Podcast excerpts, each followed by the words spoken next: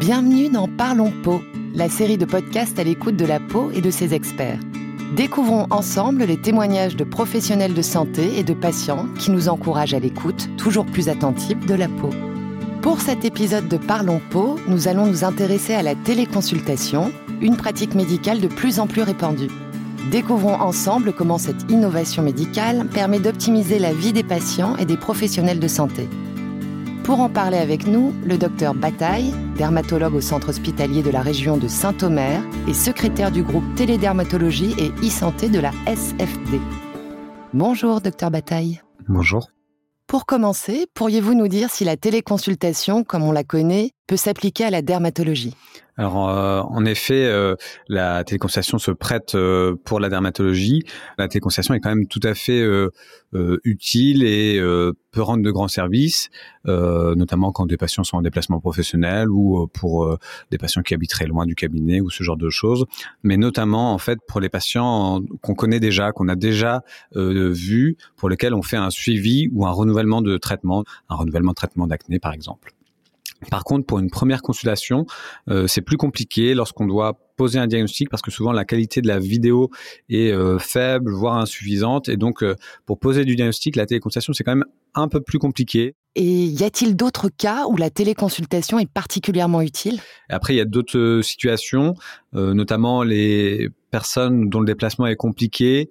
J'ai en tête, par exemple, les patients d'EHPAD euh, pour lesquels c'est compliqué de les faire déplacer. C'est parfois euh, cause euh, de souffrance ou d'inconfort pour eux. Ou alors, dans un autre cadre, les prisonniers. On comprend que ça coûte cher et puis il y a des questions de sécurité derrière. Donc, pour ces patients très particuliers pour, pour lesquels les déplacements sont compliqués, ça peut être intéressant. Et puis ça permet également éventuellement des échanges d'informations, euh, notamment pour les patients en EHPAD qui sont parfois pas très autonomes. Et eh ben on peut parfois directement communiquer avec les professionnels de santé qui s'en occupent et c'est toujours enrichissant. La téléconsultation abolit les, les, les distances. Et donc c'est vrai que ça, euh, ça peut être utilisé dans, les zones où il y a euh, des manques de médecins et des déserts médicaux.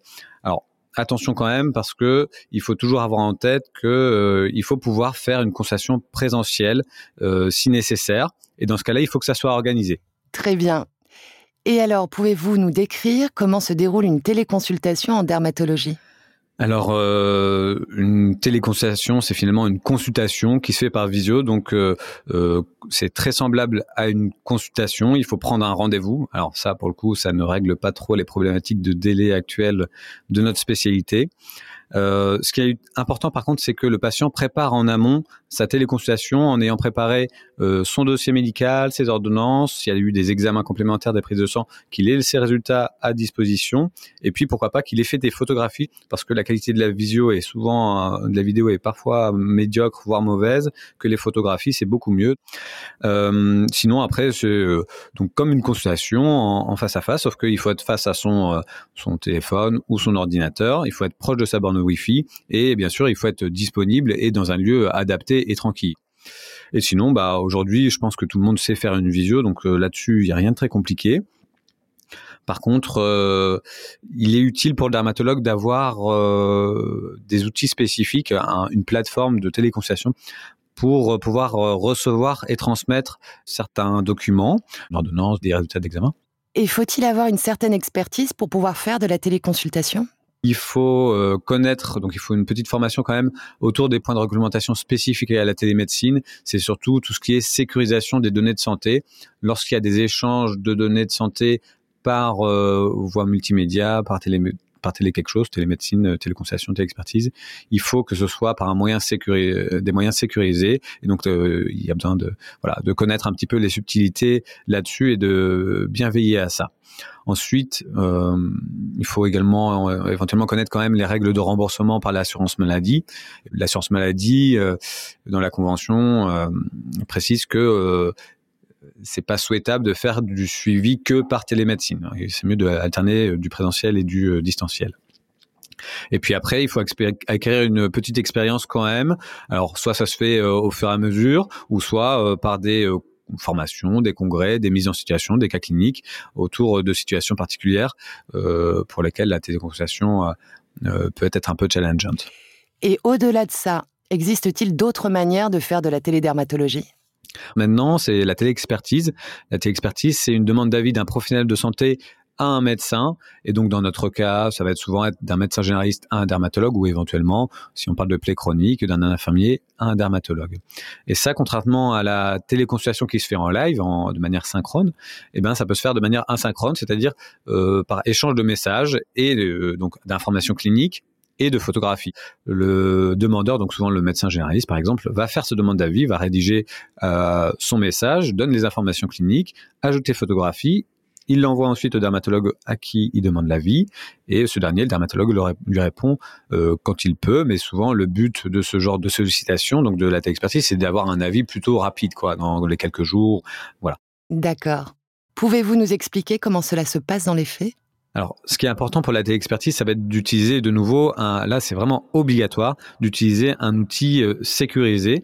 Autant une téléconsultation, en théorie, on pourrait la faire qu'avec un outil de visio. On a besoin d'un outil vraiment spécialisé lorsqu'on échange des données de santé, donc une ordonnance, des photographies, des résultats d'examen. Pour la téléexpertise, là, il faut impérativement utiliser des outils sécurisés. Alors l'outil sécurisé le plus simple auquel tout le monde quasiment a accès euh, ou presque, c'est les mails sécurisés, les messageries sécurisées. Mais il y a des outils maintenant quand même beaucoup plus performants et donc des plateformes de télé-expertise qui proposent euh, leurs services. il est en fait impératif après une téléconsultation ou après une téléexpertise, qu'il y ait une traçabilité de, de l'acte médical qui a été réalisé et donc euh, qu'il euh, y ait un compte rendu dans le dossier patient. Donc si c'est une téléconsultation, il faut mettre un, un, petit mot dans son dossier euh, médical. Et si c'est la téléexpertise, eh ben le plus simple c'est de faire un copier-coller ou d'exporter un PDF euh, pour euh, du logiciel directement pour le mettre sur le dossier du patient dans, pour avoir sa traçabilité propre. Très bien. Et faut-il alors mettre en place une organisation spécifique entre l'expert et le professionnel de santé demandeur? Alors euh, oui, parce que euh, il faut se mettre d'accord sur ce, pourquoi on va utiliser la téléexpertise, c'est-à-dire dans quel cadre médical on va le faire. Est-ce que c'est pour la dermatologie tout venant? Est-ce que c'est pour les urgences ou pas? Parce que bah, du coup, pour les urgences, il y a le, le problème de savoir dans combien de, combien de temps on laisse au dermatologue euh, le temps de réponse. Il faut que les gens se mettent d'accord sur les rôles de chacun. Donc habituellement, c'est euh, le médecin demandeur qui va expliquer au patient la suite de la prise en charge. Mais euh, voilà, parfois le dermatologue euh, va dire il va falloir une consultation présentielle, eh ben on peut aussi dire bah s'il y a une consultation présentielle, je propose systématiquement de le voir moi-même. Ce qui est possible également, c'est de joindre en fait euh, la préparation de la mise en place de cette expertise avec une petite formation, par exemple à la prise de photographie. Sinon, si la photographie est de mauvaise qualité ou si on n'a pas toutes les informations, eh ben on risque de ne pas pouvoir répondre ou donner une réponse euh, non fiable. Et normalement, si on n'a pas tous les éléments pour pouvoir répondre, il faut s'abstenir de répondre. Il faut dire je ne peux pas répondre parce que je n'ai pas les informations suffisantes ou que la qualité n'est pas suffisante. Et selon vous, la téléexpertise est-elle un vrai plus dans la pratique médicale? Alors, moi, je la trouve euh, particulièrement intéressante. Je trouve qu'elle est très adaptée euh, à la dermatologie, notamment parce que c'est vrai que c'est une spécialité très visuelle et donc euh, bah, de prendre des photographies, ça permet bien souvent de se rendre compte de quelle est la pathologie la téléexpertise permet au moins d'avoir un premier avis rapide. Ça permet de faire du tri, de voir ce qui est urgent ou pas, et si c'est pas urgent ou euh, si on a eu la réponse qui est facile, de donner euh, une première conduite à tenir au médecin généraliste pour qu'il puisse soulager euh, rapidement son patient ou le rassurer. On peut dire bon, on temporise, vous faites un contrôle d'ici 4 à 6 mois avec des photographies, des mesures, et vous me renvoyez une photographie. Une autre possibilité également, euh, ça va être de créer des liens en fait, de formaliser des réseaux euh, qui sont informels. Vous savez déjà que vous travaillez avec euh, docteur Intel et euh, tel infirmier. Et eh ben en fait, ces outils-là vont permettre de faire des filières de soins et de favoriser un petit peu ce, circuit. Et enfin, la dernière chose, la réponse à la expertise suffit amplement à, la prise en charge et du coup, on, on a plus besoin de voir le patient et on estime qu'il y a 20% de demandes en tout cas qui peuvent être gérées uniquement par téléexpertise. Dans votre expérience, pouvez-vous nous dire comment réagissent les patients vis-à-vis de la télémédecine? Alors, lorsqu'on fait euh, des téléconsultations de suivi, euh, ce qui est assez étonnant, c'est que parfois, ce sont les patients qui en qui réclament. On l'avait fait euh, pour le Covid ou pour une raison parce qu'ils étaient en déplacement professionnel. Et puis, pour le suivi, on leur dit prenez rendez-vous et ils disent bah est-ce qu'on pourrait pas refaire une téléconsultation? Finalement, c'était pas si mal. Après, euh, ça dépend des patients. Quand c'est des personnes âgées, notamment en EHPAD, je pense, euh, c'est bien qu'ils soient accompagnés de quelqu'un qui permette d'être à l'aise avec les outils du numérique. Euh, mais euh, moi, j'ai jamais eu, en tout cas, de, de retour franchement négatif de la téléconsultation, que ce soit même euh, donc avec des prisonniers, des EHPAD ou des patients. Et donc certains patients même sont ils sont même, c'est eux qui sont à l'initiative de la de la demande de téléconsultation. Pour finir, quel pourrait être le message à retenir sur la télédermatologie?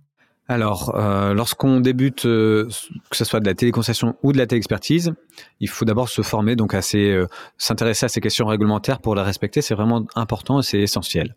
Alors, l'idée, bien sûr, c'est pas de remplacer complètement la médecine présentielle par de la médecine virtuelle. L'idée, c'est que ces outils sont en fait tout simplement complémentaires. Et puis, finalement, la télémédecine, la télédermatologie, ça permet de favoriser des collaborations avec les différents professionnels de santé, surtout peut-être des médecins généralistes, mais pourquoi pas d'autres professionnels de santé comme des infirmiers, etc. Et il est important euh, de s'organiser et que tout ça, ça soit pertinent. Quoi. On fait pas de la télémédecine pour faire de la télémédecine parce que c'est chic ou c'est à la mode. L'idée, c'est que ça soit pertinent, que ça soit un outil adapté, que ça apporte un plus. Merci docteur Bataille pour ces précisions sur la télédermatologie qui nous éclairent sur les avantages que présente cette pratique. C'est ainsi que s'achève cet épisode de Parlons Peau. Pour découvrir les autres épisodes de ce podcast, n'hésitez pas à vous rapprocher de votre contact Galderma. À bientôt pour un nouvel épisode.